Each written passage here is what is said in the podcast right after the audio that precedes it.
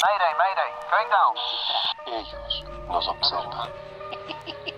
Houston, we have a problem.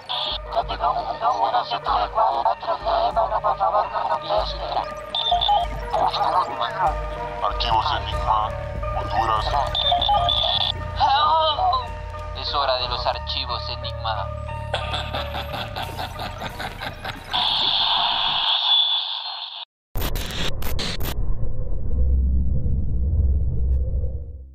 Hola amigos, bienvenidos una vez más aquí a este podcast enigmático lleno de misterios, enigmas, desapariciones misteriosas y mucho más. En este episodio vamos a estar hablando sobre un caso muy interesante que desde el siglo pasado no sabemos qué fue lo que le pasó a este sindicalista, a este personaje eh, importante en Estados Unidos y para eso nos vamos hacia otra dimensión, traemos información desde el libro de los secretos. Aquí a Daniel, ¿cómo estás? Bienvenido a Archivos Enigma, un gran amigo que hemos estado colaborando en su podcast, eh, nos visita desde la dimensión chilena. ¿Cómo estás? hola, hola Jean-Pierre, estoy contento de estar aquí apoyando este humilde podcast. Bueno, yo desde mi humilde podcast también viniendo hasta acá, cruzando las dimensiones y fusionándonos en este crossover que mis fanáticos le llamaron el libro de los enigmas. Así le pusieron al, a los crossovers que ¿En serio? con, ¿Qué, qué, con ustedes. qué buen nombre es el libro de los Así que estoy enigmas? contento. El, el, el crossover, el multi-universe de Sí, los sí. podcasts. Sí, cada vez que haya un, un crossover con algún podcaster, siempre le ponen un nombre y así quedó como... El libro de los enigmas. vamos a llamar a, a este crossover el libro de los enigmas para que entiendan toda la información clasificada que tenemos aquí. Porque hoy, Daniel, tenemos un tema que nos ha volado la mente. Hay demasiada información, hay películas, documentales, documentos del FBI, eh, personas desaparecidas y un montón de cosas más. Y estamos hablando del caso de Jimmy Hoffa. ¿Qué, qué cosas interesantes ante- antes de entrar de lleno como que te llamaron la atención de esto porque eh, es algo que, que ni siquiera el FBI se supone, ¿verdad? No sabe qué fue lo que le pasó o quién fue. Claro. Es interesante este caso porque es un, un tema de desaparición, como tú dices bien, de que, hasta el día, bueno, hasta hace unos pocos años se volvió a reabrir el caso, se intentan dar nuevas pistas, se intentan hacer investigaciones, pero esto pasó ya en el 75, la desaparición de este personaje. Y todos esos años ya que lleva desaparecido, es un tema bien, bien loco. Entonces, yo en el año 75 ni siquiera estaba colgando. Entonces, eh, había. Ya me faltaban varios años por nacer. Entonces, me imagino cómo debió haber sido del boom mediático en ese tiempo para que hasta el día de hoy sea relevante este caso. Y dónde debió haber estado este Jimmy Hoffa eh, conectado, con quién estuvo conectado, con quién estuvo hablando, quién eran sus, sus amigos. Y bueno, en la investigación que hemos hecho hemos sacado varios nombres y son nombres bastante turbios. Eso a mí me causa la... me llama la atención y me, me da curiosidad. No sé si a ti, ¿qué, qué te da curiosidad este caso? Sí, es que me da mucho, me llama mucho la curiosidad por todos los nombres que han salido desde que se supo la desaparición de Jimmy Hoffa.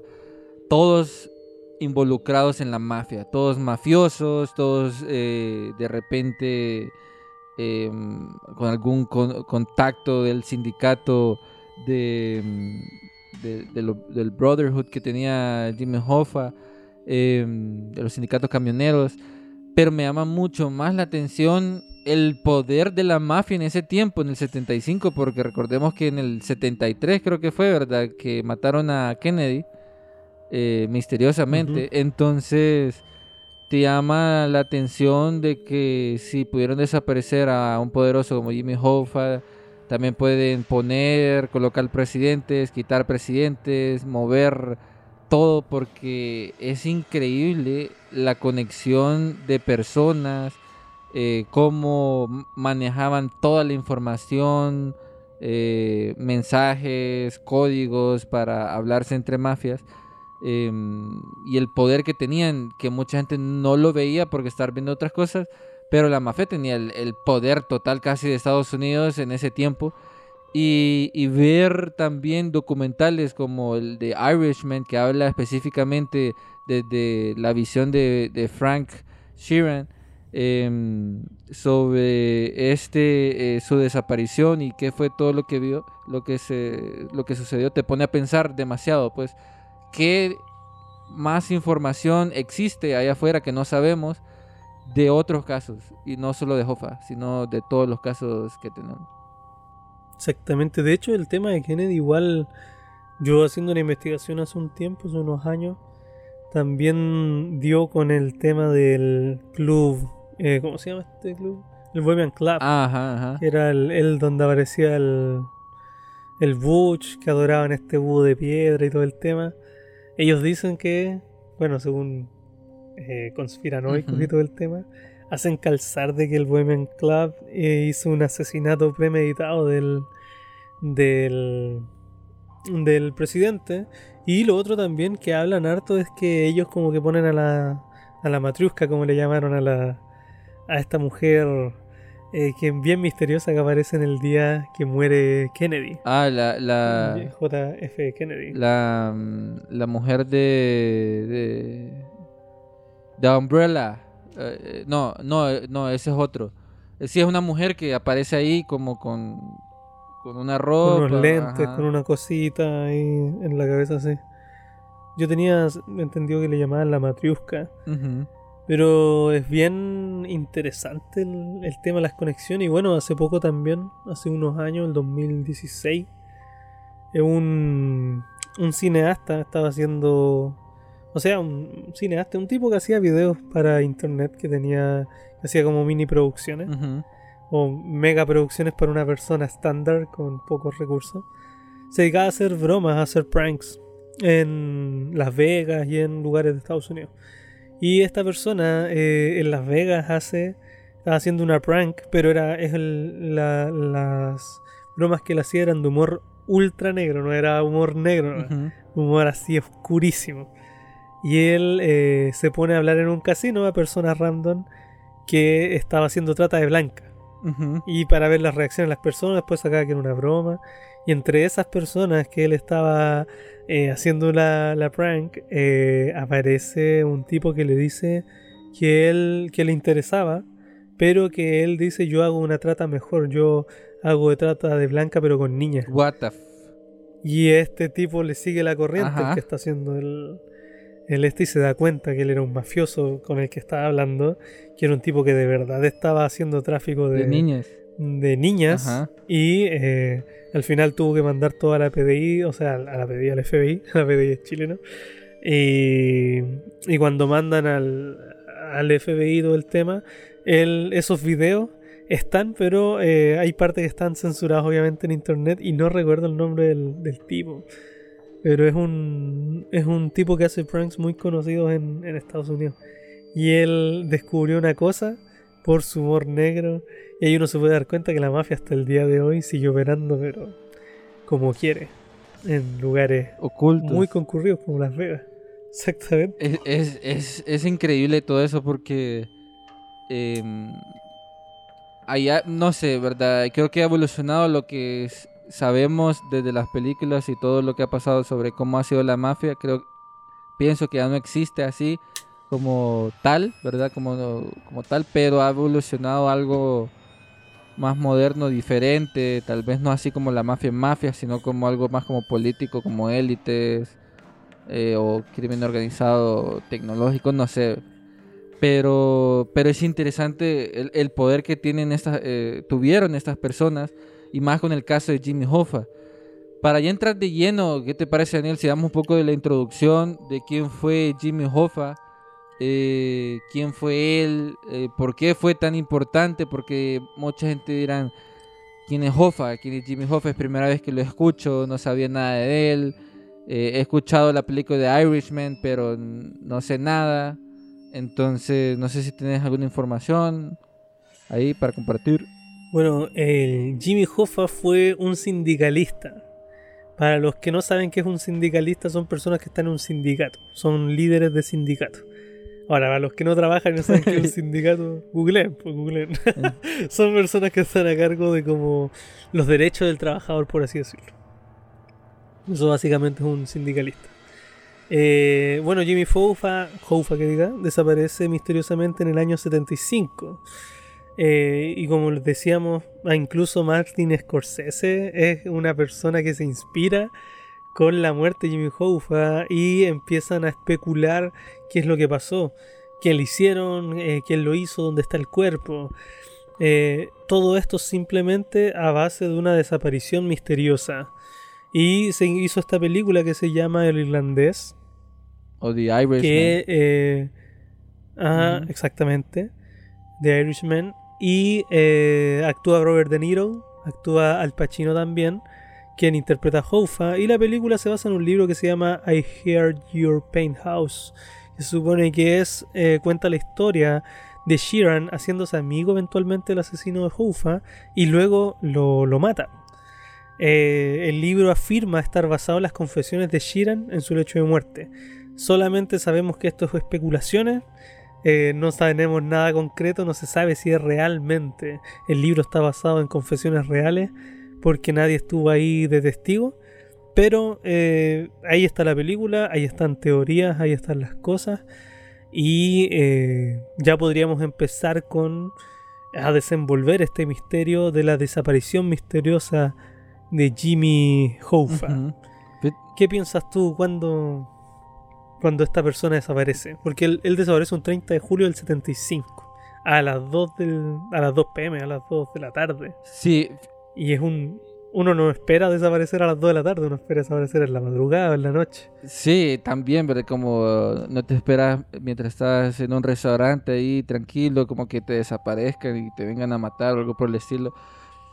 Pero, pero lo que mencionas, fíjate que es bien interesante y como también quiero como profundizar un poco más antes de entrar lo de la desaparición. Jimmy Hoffa este, era un hombre muy poderoso, por así decirlo, en, en todo esto lo de sindicatos.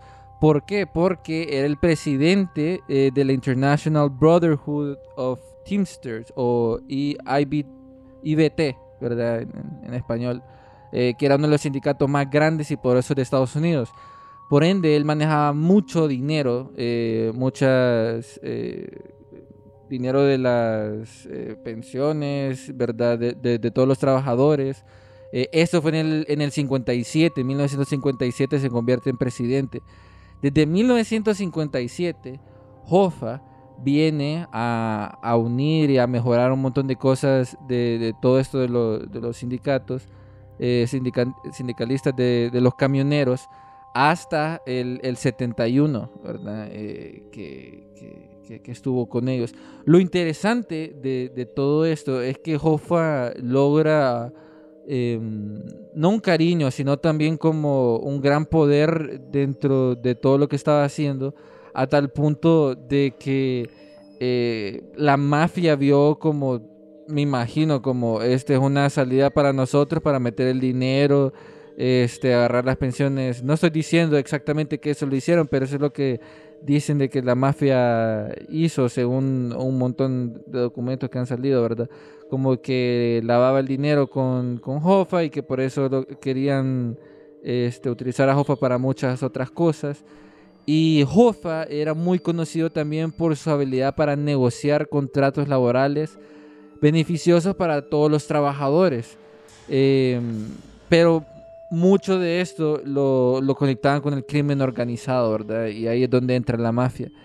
Eh, después, cuando desaparece el, el 30 de julio del 75 fue un, gran, un gran show. Pero hay ciertas cosas que conectan a esta desaparición y te hacen pensar sobre, ¿en realidad Hoffa tuvo como un mal día?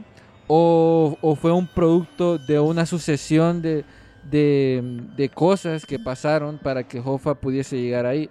¿Por qué te digo eso? Porque no sé si em, te acordás eh, o dentro de la investigación o amigos que ustedes no están escuchando, em, en la película de Irishman hablan que Hoffa eh, fue condenado por fraude.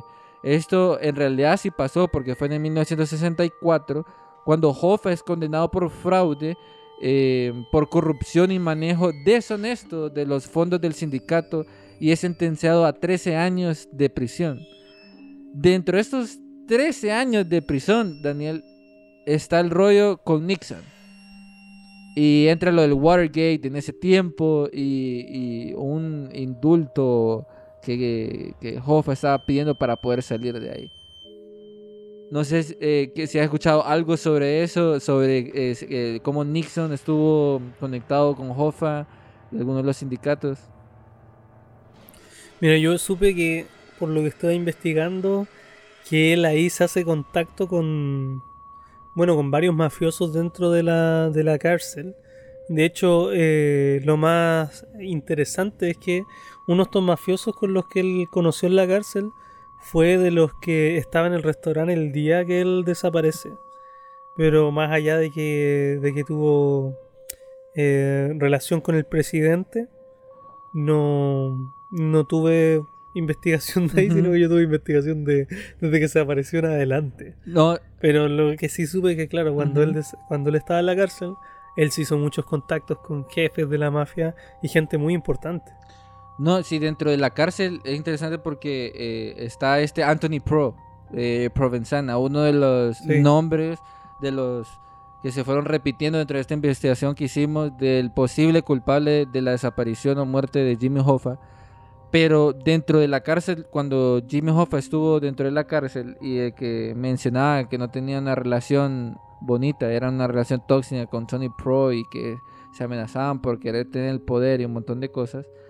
Eh, hay un personaje que también sale en la película de, eh, The Irishman eh, o el irlandés eh, y es eh, Frank Frick Simmons em, que era parte del, de este sindicato y como que estaba velando para que Hoffa pudiese salir y, le- y- y le quitaran el, el baneo o, o lo- que pudiera salir de la cárcel. Entonces, según lo que entiendo, Claro. em, la mafia no quería o estaba preocupada que este Hoffa pudiese eh, sacar información, ¿verdad? Entonces, una de las cosas, y hay ciertos documentos, según lo que pude leer en, un video de eh, BuzzFeed eh, eh, Mysteries, no me acuerdo el video, ahí se lo voy a compartir, era de que habían encontrado como un millón de dólares que la mafia le estaba dando como a Nixon para, mm, para poder sacar a Hoffa o, en otros proyectos. Y Frank Simmons este, también mencionaba que no quería que eh, Hoffa, o sea, quería que Hoffa saliera, pero que no tuviese el poder. Por eso es que lo banearon. Nixon lo banea y le dice, ok, eh, Hoffa, eh, eh, ya no vas a estar 13 años, sino ahora vas a salir, pero no puedes estar nada de los sindicatos. Te prohíbo estar dentro de los sindicatos. Entonces, ahí es donde mm, entra esta preocupación eh, de la mafia porque era como que Hoffa eh, en realidad quería estar otra vez en el sindicato y iba a dar toda la información que tenía sobre la mafia al, gobierno de Estados Unidos para poder entrar otra vez. Y ahí es donde entra, eh, entramos en esto de, de la desaparición, de- del, del por qué, y entran todas las teorías y todas estas investigaciones que hasta el son de hoy es como que no encontramos nada de todos los lugares que hemos ido o no queremos decir quién fue. Exactamente.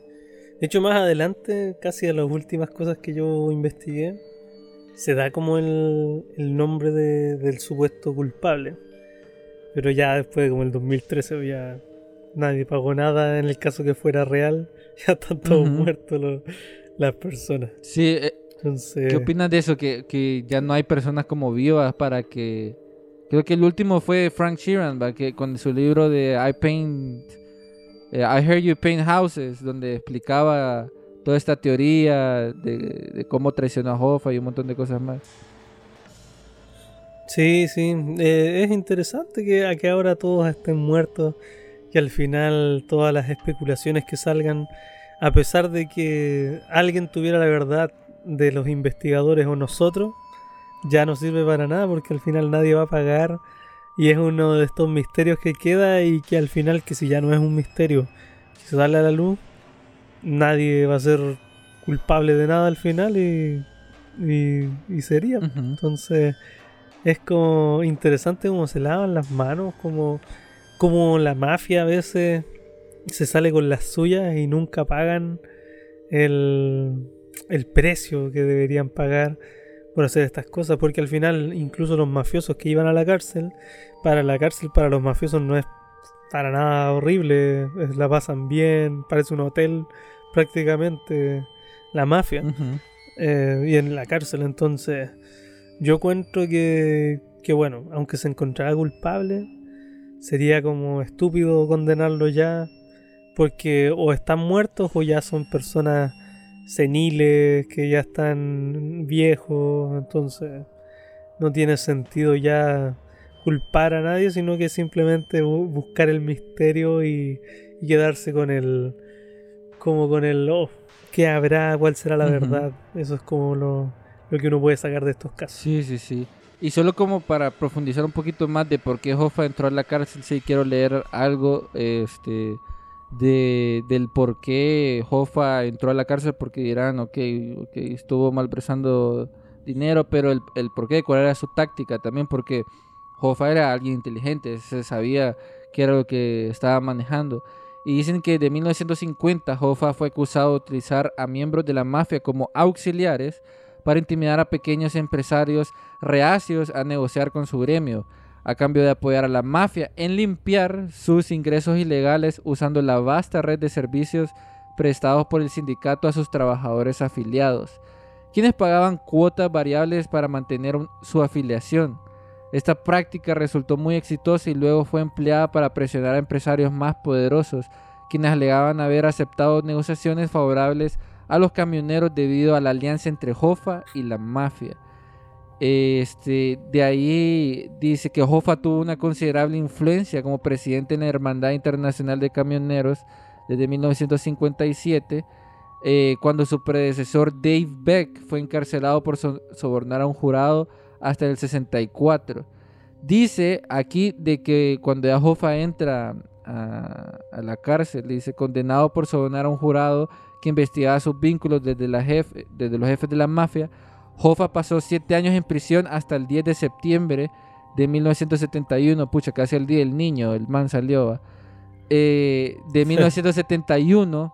Mira, Hoffa sale en el 71. O sea, y Kennedy muere en el 73. Porque ahí hay una conexión también. Y donde dice que el, el- el- el presidente Richard Nixon conmutó su sentencia con la condición que no participara en actividades gremiales durante al menos 10 años. Obvio que no llegó a los 10 años porque se lo volaron estos manes.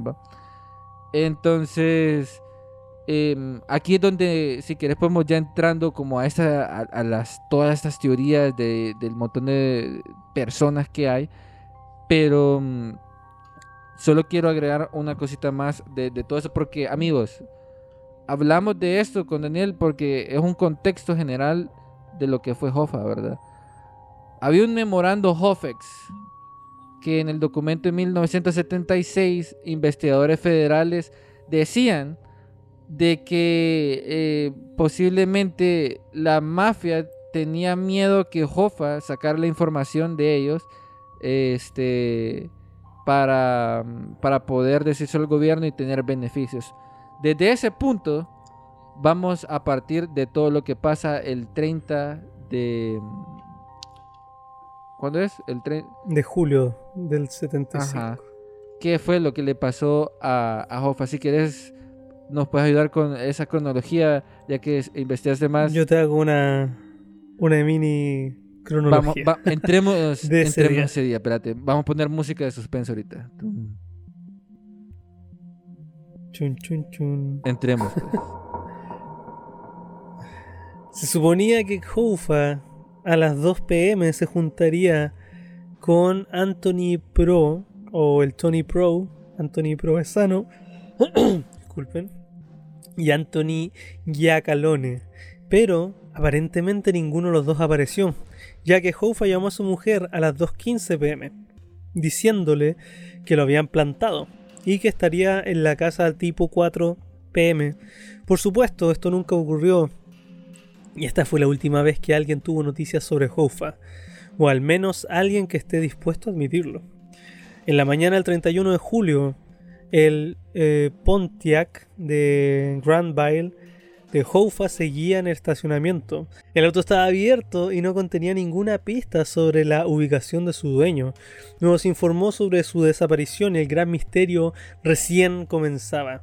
La figura pública de Hoffa y un crimen misterioso son la combinación perfecta para eh, hacer una historia atractiva y repentina. Las primeras teorías hablaban de la desaparición de Hoffa. No fue eh, no fueron excepciones. Sin embargo, el estado de Michigan estaba desesperado por mantener al FBI fuera de la investigación. Por eso, eh, asustarían a sus informantes de la mafia. Esto combinado con las recompensas que finalmente alcanzó más de 200 mil dólares llevó a algunas pistas y líneas de investigación bastante extrañas, tales como varios oficiales de policía cavando en un campo durante tres días solo para encontrar un perro muerto. Hubo varias llamadas de broma, una de un aficionado que decía que tenía a Houfa secuestrado y que solamente pedía 500 dólares para su rescate. Otras afirmaban que era un hombre monstruo, que el que mató a Houfa ya que era una persona que andaba con un bate de béisbol y que lo golpeó en la cabeza tantas veces hasta reventarle el cráneo y lo arrastró por un pantano en Florida. La familia de Houfa, mientras tanto, reclutó a un hipnotizador para entrevistar a los empleados de los restaurantes eh, Machos Red Fox, que es donde él estuvo ese día. El final de la investigación fue igual de extraño. El FDI siguió haciendo redadas en lugares sordios e incluso encontrando alguno que otro cuerpo sin relación al caso. Pero todas las pistas parecían llevarlos a nada. Así los primeros cinco años de la investigación no dieron ningún resultado y ya para el 1980 70 testigos habían pasado por un gran jurado federal, pero ninguno fue acusado todo el misterio criminal necesita un sospechoso principal, y en este caso el papel para el conductor de Jimmy Hoffa, Chucky O'Brien, eh, era el más eh, que, que todos le apuntaban. O'Brien era un viejo conocido y ayudante del líder sindical, pero se pelearon a finales de 1974.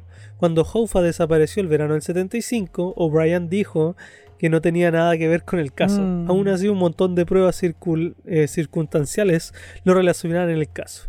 Y los perros de la policía incluso detectaron el olor de Hoffa en su carro que, había, eh, que le había prestado a O'Brien.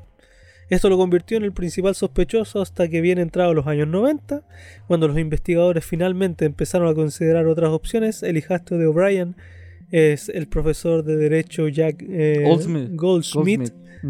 Sí.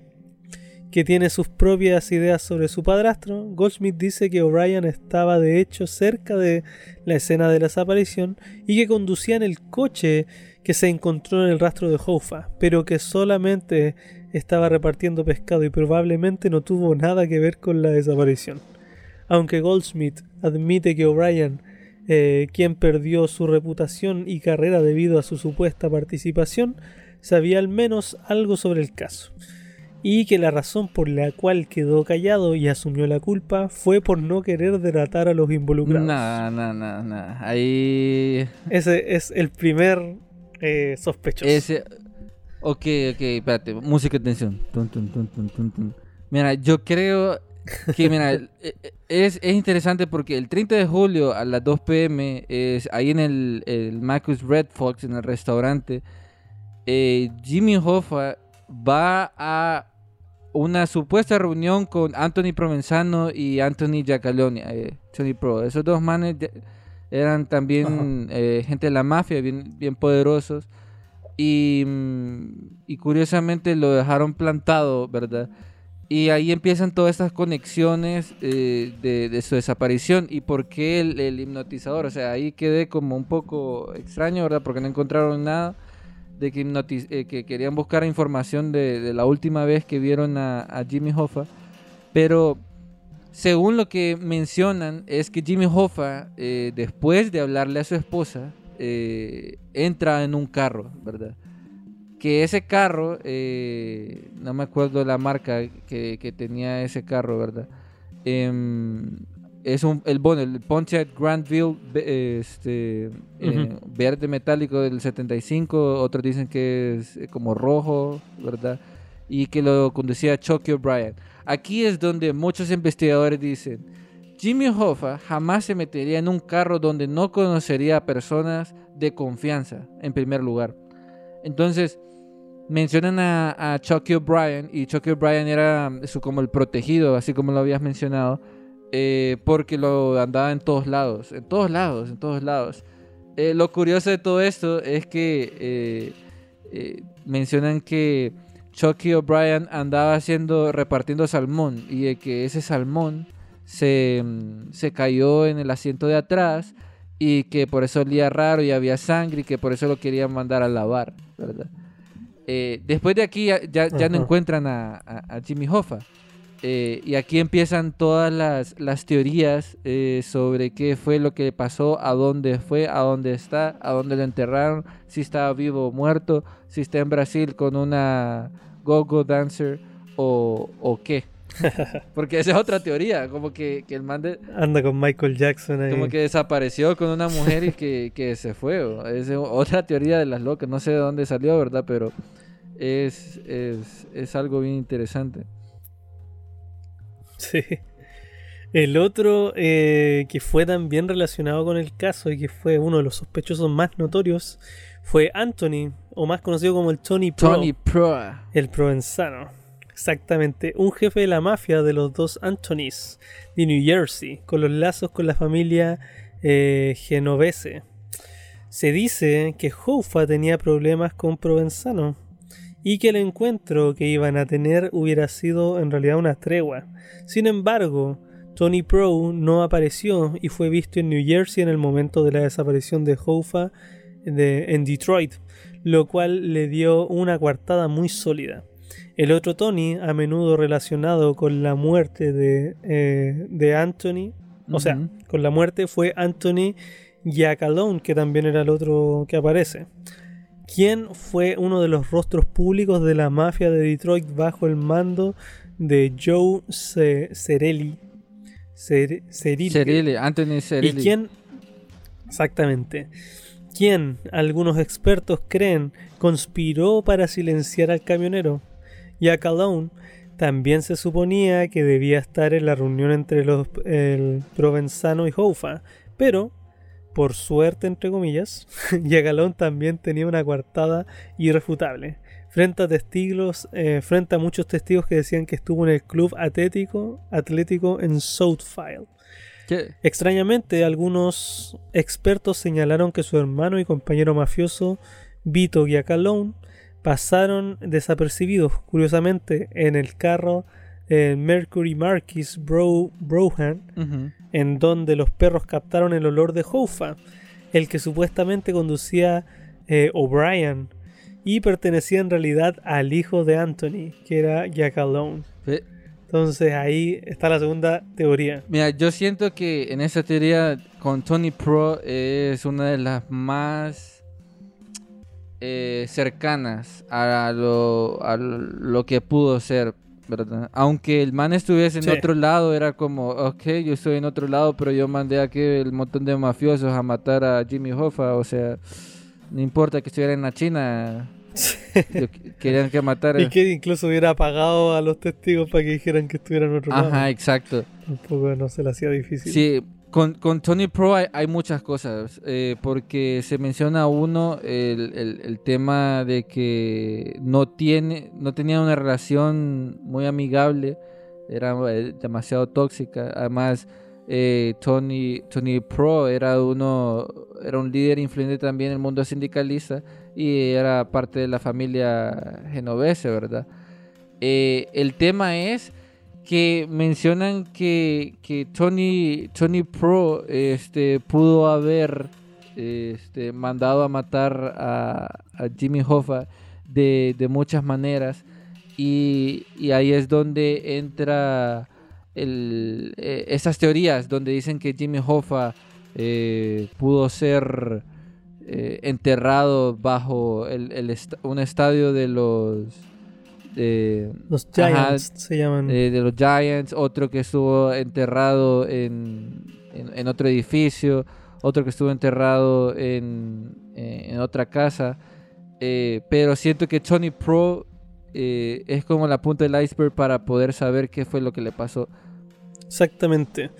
De hecho, aquí Tony Pro igual lo conecta con otro sospechoso que tú bien mencionabas, que era el griego, Ujú. como le llamaban.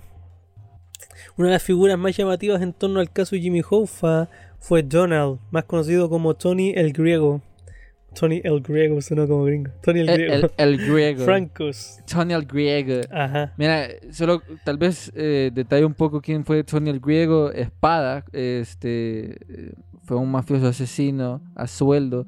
Yo no sé, en ese tiempo era como, mira que me cae mal el vecino, vamos a, a, volar, a volarlo, pero vamos a contratar al mejor mafioso para que lo mate y le mete un cuchillo mientras está durmiendo.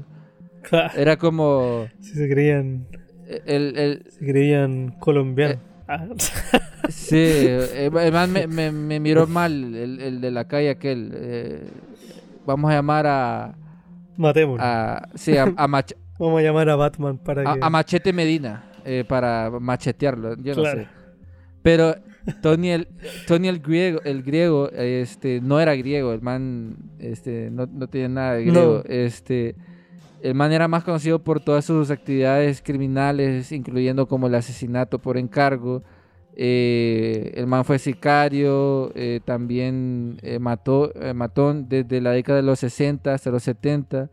Y mencionan que mm, eh, eso, ¿verdad? Que fue Tony el como que supuestamente mató a Jimmy Hoffa y, mm, y, y lo ponen como uno de los sospechosos. Cabe recalcar de que a toda esta gente las investigaron pero no llegaron a ninguna conclusión porque no habían no había nada pues este eh, no había nada de como información o documentación específica para decir no, fue Tony el Griego el que lo mató.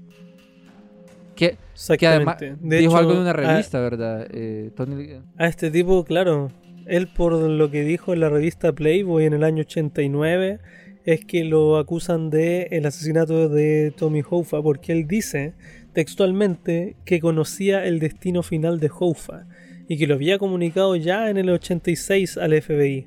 Según Tony el Griego, el asesinato de Hoffa fue el presunto capo de la mafia irlandesa Jimmy Conan, y el hecho se produjo en una casa de la mafia cerca de Mount Clemens, eh, en Michigan, luego de dispararle al dirigente sindical. Su cuerpo fue desmembrado y enterrado bajo el estadio de los Giants en, en ese entonces, bajo el hormigón y el césped artificial que está en la sección 107.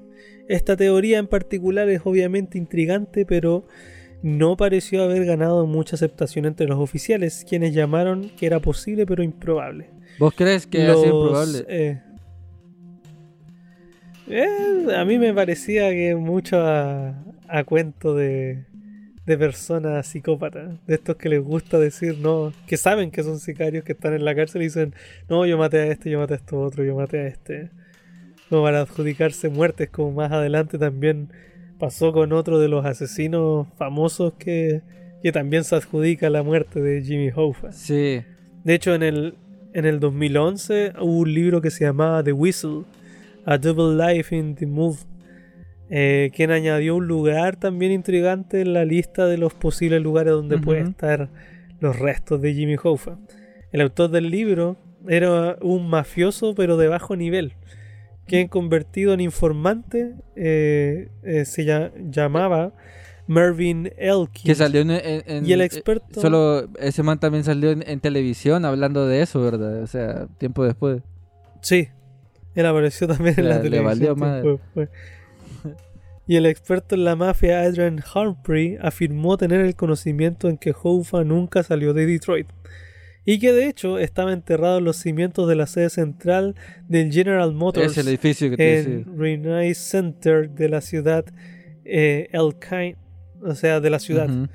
El Kain dice que descubrió el lugar donde se encontraba el cuerpo de Hoffa en 1985 durante un evento de los camioneros de Detroit. Mientras un grupo se paseaba por la obra, el jefe de la mafia, Anthony Gicalone, se señaló Ante- con la cabeza y dijo: Denle, do- eh, Eh, buenos denle los días". buenos días a Jimmy Hoffa, Ah- chicos. Ahí, ahí es donde te digo de que eh, eh, los pro, lo- Tony Pro y Tony Giacalone, no sé si es Pro o Giacalone quien dijo eso, como literalmente se estaba diciendo, ya mata, aquí ma- Como riéndose. riéndose, matamos a Hoffa, este, salúdenlo porque ahí de repente está enterrado algo por el estilo. Pero es extraño que haya dicho esa frase mientras estaban construyendo todo eso, no sé, es como... Qué raro, ¿verdad? Exactamente. Eh, uno de estos tipos que estaba con Houfa, o sea que estaba cuando se señala esto de Houfa, debía reunirse antes con, con esta persona y sabía que que él era uno de los que dejó plantado a, a Houfa. Y se preguntaban entre ellos los camioneros que estuvieron de testigos, ¿está usando acaso su reputación para acabar con los camioneros? ¿O es que acaso fue que admitió el asesinato de Houfa? Puede que el mundo nunca lo sepa con seguridad, sobre todo porque esto, eh, este mafioso, Glicadón, murió. murió. en el año 2001. ¿Qué, qué? Así que No, hombre. no sabemos si es cierto o no, por lo menos esta teoría del, del segundo edificio. El primero era el Gigant y este es en, Eh, eh, en. Motors. Y el, es interesante que, que siempre la mafia esté atrás de todo esto. Pero no sé si vos sabías sobre esa también, esta teoría de Salvatore eh, Briguglio. No, Eh, no. Hay una teoría, es que hay tantas teorías, amigos, de, de- de cómo pudo morir Hoffa. Pobrecito, es como, pucha, este, no saben cómo morir, ya, ya me están poniendo flores y un montón de cosas así, que, que viajé con todo. Bueno, el tema es de que la teoría de Salvatore Bigruglio es que dicen que em, fue que Salvatore Bigruglio mata a Jimmy Hoffa en una granja este, de eh, Roland McMaster en, en, Mil, en Milton Township. Eh, esa teoría es apoyada este, por Dan Moldea, eh, un escritor eh, eh, de los Hoffa Awards, que es un libro que, eh, que habla sobre esa teoría y lo apoya. Eh, y también dice que, es, eh, que una vez después que hayan matado a Jimmy Hoffa, eh, Salvatore Biguglio eh, lo metió en un esos como de galones de 55 galones así donde metes aquel cemento o gasolina, ¿verdad? Que ahí lo metió, Ah, lo envió a New Jersey y en un gateway, en un transporte de, de gateway, este, y, y lo enterró, o sea, lo, lo metió ahí lo- y lo metió en un cemento y lo fue a enterrar a saber dónde. Entonces, es una teoría de, de Salvatore Biguglio este, sobre la granja de Roland McMaster, eh, donde matan a, a este, a Jimmy Hoffa. O sea, que tan, tanto odio le tenían a Jimmy Hoffa. O, o cuál era- Tipo, o sea, imagínate el poder que tenía Jimmy lo Hoffa. estaban matando. El, ajá, el poder que tenía Jimmy Hoffa de toda la información de la mafia, que era como. Eh, o sea, lo querían eliminar sí o sí. Sí, es interesante como que todos adjudican esta muerte, todos tienen sus teorías, todos tienen sus cosas. Y claro, el odio porque todos como que describen un tipo de muerte, hay muertes que son muy fuertes, hay otras que son más sencillas. Y al final, para que todos empiecen a hacer sus teorías, porque debió haber ido- ha existido un odio tremendo hacia esta persona igual. No era de trapos limpios tampoco, Sí, no, el, el Jimmy Hoffa. No, eh, creo que había demasiado. Este, lo interesante, hay otra cosa interesante que también estuve viendo, eh, era sobre eh, eh, un, un- creo que alguien de la mafia que se llama Ralph Picard, Picardo, que le habían hecho una investigación y que le- se lo había dado a la- al FBI o algo por el estilo. Eh, y que lo relacionaba, o sea, todo conducía a, Tony a Tony Pro, ¿verdad? Como que Tony Pro había encargado toda esta lista, pero como que ninguno, todos usaron como el Fifth Amendment, como que eh, no me acuerdo, es que así lo mencionaban, como que ellos no fueron a la entrevista y que no declararon ni nada y no pudieron llegar a nada. Entonces, todo se conduce como a Tony Pro o Tony a Jack Caloney. Sí, como que todo al final se involucra con ellos dos. Sí, pero De hecho, después. Pero ahí está Ajá. el, que el que mencionabas, este, porque hacen falta dos amigos, o sea, eh, hay demasiadas hay demasiadas teorías, pero está el que el que vos mencionabas de eh, eh, The Iceman, Exactamente. Iceman, el de los X-Men, me acuerdo. sí, Richard, Ku- Una de las personas más extrañas. Richard Ku- Richard ajá, Kulkinski. Kuklinski. Una de las personas más extrañas que dicen haber estado envueltas en este asesinato de Jimmy Hoffa. Él se autodenominaba el Iceman, quien obtuvo su propia película incluso en el 2012. Fue un famoso sicario de la mafia que fue condenado a la prisión por cinco asesinatos en 1998 y murió en, en la misma prisión en el 2006. El imponente, el imponente, el impotente, iba a decir, Ah, ah, el Kulkinski, el impotente, medía el impotente, medía un metro noventa y seis de altura. Afirmó que había matado a su primer hombre cuando tenía solo 14 años y que practicaba nuevos métodos matando indigentes. Y su apodo B provenía de su crueldad y de ese caso que congeló un cuerpo para que desapareciera y que los investigadores sobre la hora eh, que ocurrió su muerte, para que no supieran cuándo murió el, el cuerpo. Y por- Kulkinski afirma que ha estado en grupos mafiosos que se llevaron a Hoffa. ¿Qué pasó? ¿Qué decir? por, su impoten- por, por ser impotente le- se hizo famoso. el- Así, Como el impotente Hulk, me acuerdo del bananero. Dijo que dejó inconsciente al líder del sindicato y que lo apuñaló en la cabeza con un cuchillo de caza. Luego que condujo hasta New Jersey con el cuerpo de Hoffa en el maletero en el coche y fue aplastado y vendido como chatarra luego. Sin embargo, Aceman eh, ha afirmado haber sido parte de múltiples crímenes de la mafia de alto perfil y se jacta de un total de muertes no probadas, incluso más de 100 No, asesinatos. es que Manan, Como- Manan también en drogas bo, porque eh, eh, Sí. Kuklinski, eh, según lo que tenía entendido, eh, dijo que Russell Bufalino fue la orden directa. Ese es otro personaje. Russell Bufalino le dio la orden directa a Kuklinski que le habían pagado como 40 mil dólares para matar a Jimmy Hoffa. Según, Kuk- según. Kuklinski, eh, o según la teoría, es que en Detroit eh, el carro que fue a recoger a, a- a Tony, a, a Jimmy Hoffa estaba Tony Pro, Gabriel Briguglio, Salvatore Briguglio y Thomas Andretta. Y dice Richard Kuklinski que, lo no- bueno, ahí lo- ya lo había mencionado, que lo noquea y que le metió el cuchillo eh, sin piedad ahí y, y andaba impotente. Entonces, ve, eh, entonces, entonces lo mató y todo. Y, y eso, que, que supuestamente está en Japón, que según en una entrevista dice, no sé, de repente en algún lugar en Japón debe estar. Pero Richard Kuklinski, Claro. o sea, también estaba mal de la cabeza, no es como quererle todo, pero muchos tomaron su palabra eh, eh, Como cierto. como cierta y otros no. Ahí es el problema, ¿verdad? Porque solo tenés la palabra, no tenés como evidencia.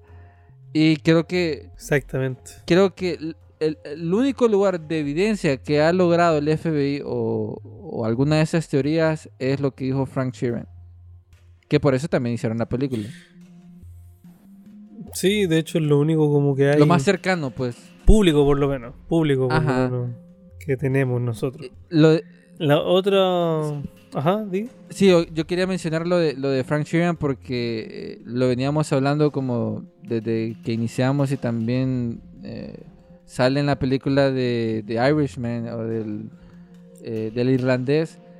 El irlandés. Eh, el tema de Frank Sheeran es bien interesante porque, según lo que entiendo, Jimmy Hoffa lo contrató como para hacer sus cosas sucias, por, por así decirlo, ¿verdad? Es- no sé qué, qué onda tenía estos mafiosos, pero fue un criminal miembro del sindicato de camioneros eh, y se hizo muy conocido porque era, era que hacía ciertos mandados y también porque supuestamente fue el que asesinó a Jimmy Hoffa eh, en todo eso.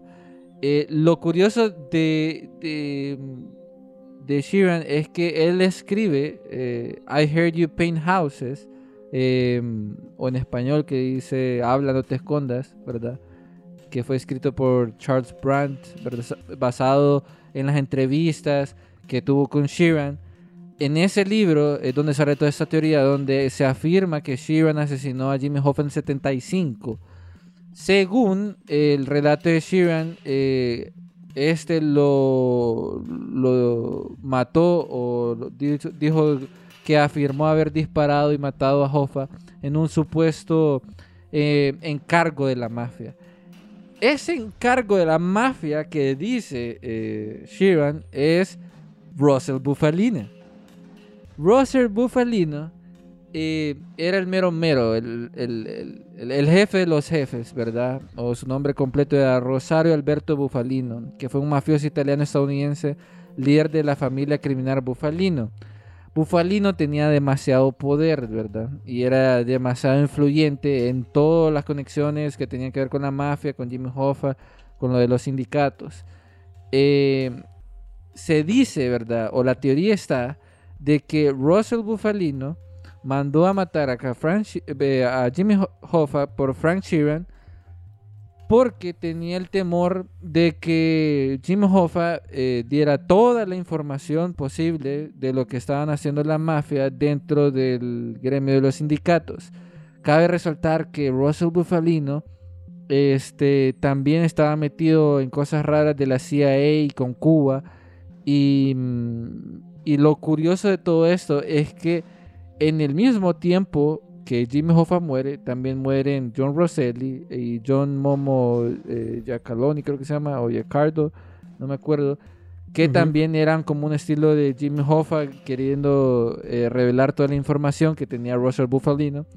Y ahí es donde este personaje con Tony Pro tienen mucho que ver con la muerte de, de Jimmy Hoffa y es mucho por la información que tenía.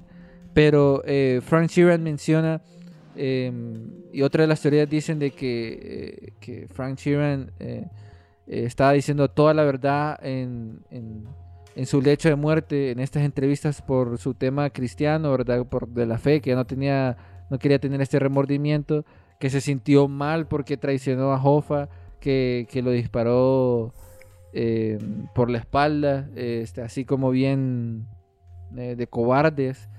Y, mm, y después está, eso sale en la película también, pero eso es lo raro, pues no sé, ¿qué, qué opinas vos sobre todo eso que hizo Frank Sheeran? Porque yo te lo había mencionado y se lo había mencionado anteriormente. Hoffa no se hubiese metido a ese carro si no hubiese conocido a la gente. Hubiese conocido algo. Ajá, de que fuese de, de confianza. Y estaba el principal sospechoso que habíamos dicho, eh, Chucky O'Brien. Estaba eh, Frank Sheeran. Eh, de repente estaba Salvatore Briguglio. Y, y ya, y que lo fueron a llevar a una, a una casa, que lo mataron y él especificó la casa. No me acuerdo exactamente cuál era la casa, pero según lo que entiendo, la policía fue. No encontró evidencia, como que habían limpiado todo. Exactamente. De hecho, ese. Ese tema, ¿sabéis que este caso me recuerda harto el de Jeffrey Epstein? Sí, loco? o sea, Me recuerda mucho. Es como el Jeffrey Epstein antiguo. personaje que tiene mucha información y que involucra gente de poder, de la mafia. Ah, démosle jabón, como decimos en Honduras. Lo matamos, desaparecemos, lo enterramos, eh, lo matamos, lo quemamos, lo descuartizamos. eh, o sea, a Jimmy Hoffa lo enterraron vivo, lo descuartizaron, le metieron un cuchillo en la cabeza, le metieron un disparo eh, por la espalda Su batazo. su batazo y, y lo metieron a un pantano. Está bajo un. O sea, un un estadio. Está bajo una fábrica de camiones. Este personaje no lo dejaron morir en paz. O sea, inventaron toda la forma. No. Sí, exactamente. Yo creo que él tenía demasiada información de gente muy importante. Y cuando uno tiene información de gente importante y no eres de trapos limpios, Sí, es difícil el tema de, de. de. ¿Cómo se llama esto? De estar bien, de estar tranquilo.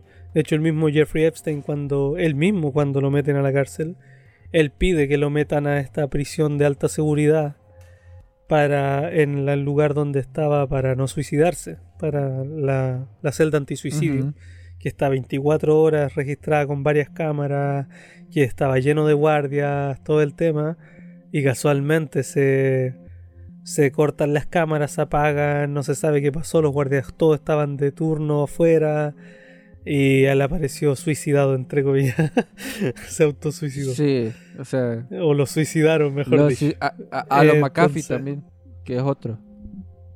John McAfee. Sí.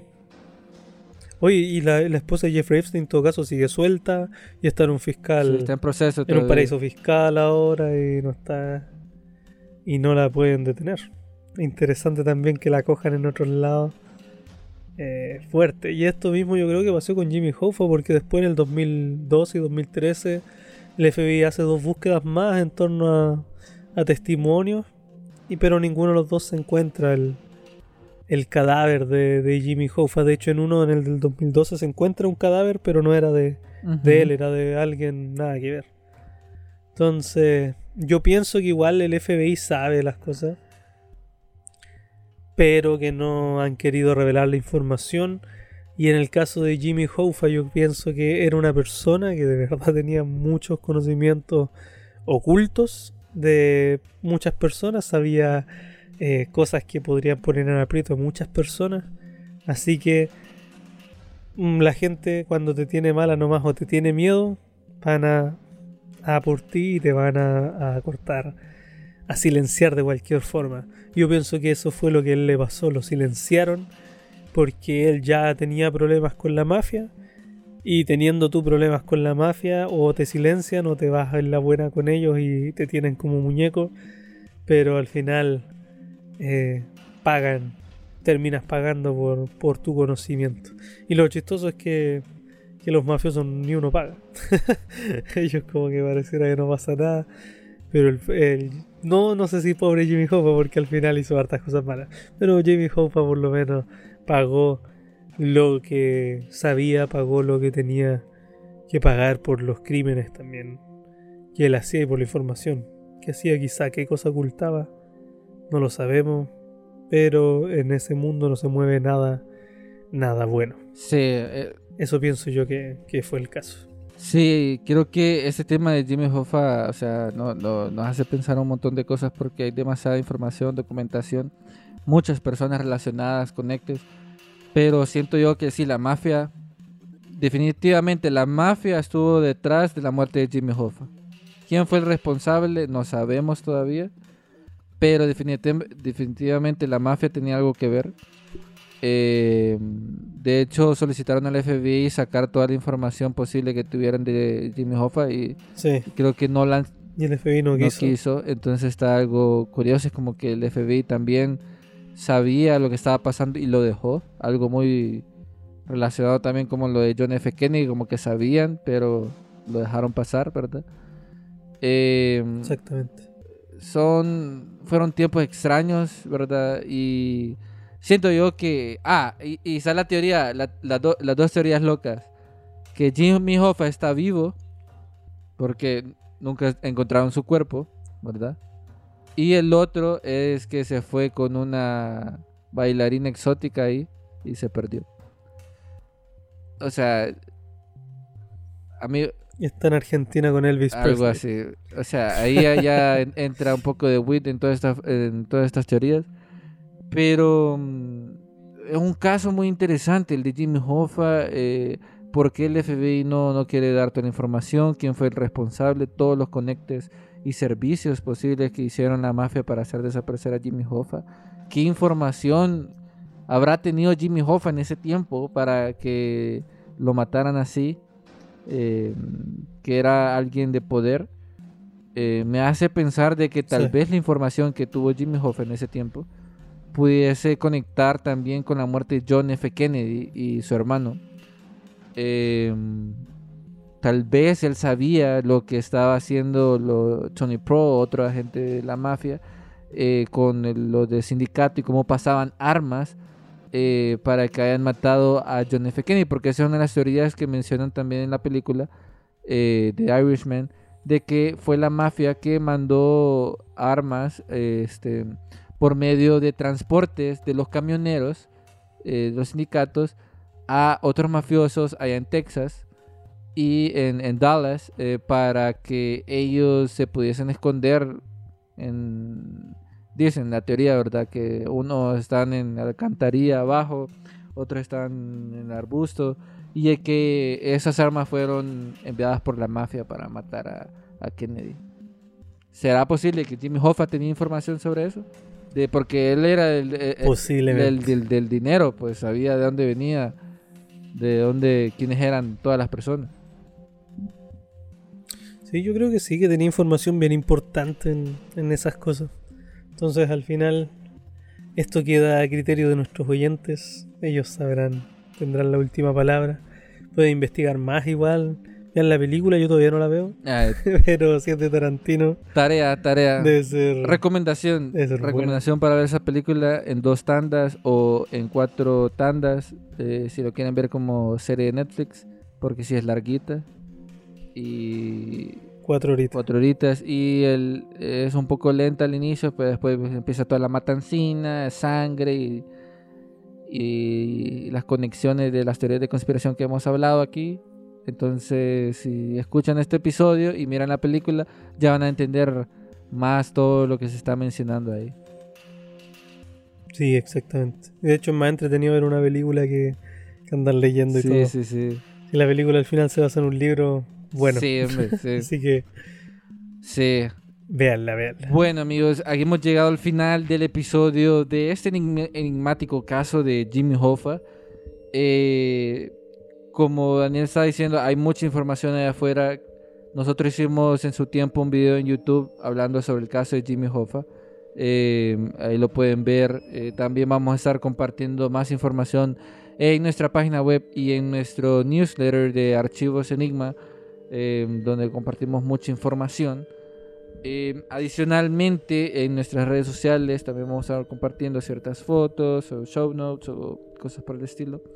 Entonces, recuerden siempre pasar por archivosenigma.com o en todas nuestras redes sociales como Archivos Enigma, Facebook, Instagram, Twitter, YouTube, eh, Telegram, Discord, TikTok. En todas estamos. De repente vamos a estar eliminando algunas porque no vamos a estar en todas. Pero mm, eh, ahí están, amigos. O sea, busquen, abran su mente. Y, mm, y así es. Y muchísimas gracias, Daniel, por estar aquí en, en Archivos Enigma. Creo que dimos, como decían tus oyentes, hemos abierto el libro de los enigmas para hablar sobre las desapariciones misteriosas. Pero ha sido un placer tenerte aquí, Daniel, con todos los proyectos que tienes. No, muchas gracias. Es alguien que deben de seguir, amigos, porque tiene mucha información. Juegos interesantes también que han venido a, Sí, estamos trabajando. a ahí en evolucionar algunas todo. cosas. Entonces, nuevamente muchas gracias, Daniel. No, gracias a ti, Jean-Pierre, de verdad. Para mí es un agrado estar aquí en, en este podcast, en Archivos Enigma. Es un podcast que escucho, así que es interesante escucharse después en otro lado, en en otro podcast.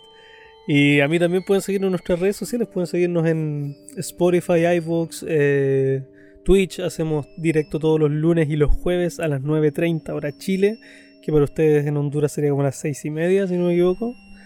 Eh, pueden seguirnos ahí. eh, estamos haciendo directo por si quieren interactuar con nosotros, como el libro Los Secretos. En Instagram estamos como el libro Los Secretos, ahí se suben las noticias y todo el tema. No subo como imágenes ni cositas, ya me flojera, pero sí subo muchas historias hablando con ustedes y hacemos en vivos también en Instagram. Y ustedes ahí pueden estar, pueden contactarme de forma directa, hacer preguntas. Hace poquito hicimos un Discord, esto es premicia, ni siquiera lo he dicho en el libro Los Crack. Secretos. Pero hoy día en la mañana hicimos, terminamos de, de pulir un Discord que estábamos haciendo para que los seguidores del libro Los Secretos o de cualquier comunidad que se quiera unir pueda unirse, hablar directo con nosotros y también vamos a estar haciendo ahí actividades en ese Discord para la gente que tenga material de, bueno, más que nada mi, mi podcast es misterio, teología, horror, eh, mezclo muchas cosas. Pero es mucho del tema paranormal combinado también con la teología. Soy mucho de. Me gusta mucho la teología y lo. Y lo mezclo también con algunas cosas de ufología. Ya que considero que la teología y la ufología van de la mano. ¿Qué? Así que eso. Bueno amigos, ahí lo tienen, ahí ya tienen esa tareita para seguir a nuestro querido Daniel, el libro de los secretos, escuchar todos esos episodios enigmáticos. Si quieren que hagamos más colaboraciones con Daniel, ahí nos hacen saber si les gustó este episodio, quieren saber más información, ya saben dónde escribirnos. Y estén pendientes para el siguiente episodio aquí en esa temporada de las desapariciones misteriosas. Además, si quieren que agreguemos otras desapariciones misteriosas o otros casos, nos los pueden escribir para nosotros poder hacer la investigación correspondiente y abrir estos misterios a estas dimensiones desconocidas. Nos chequeamos a la próxima y cambio y fuera. Bye bye. Diseño de portada por Iván Pérez. Editado por Gerson García. Narración y producción por Jean-Pierre Cruz.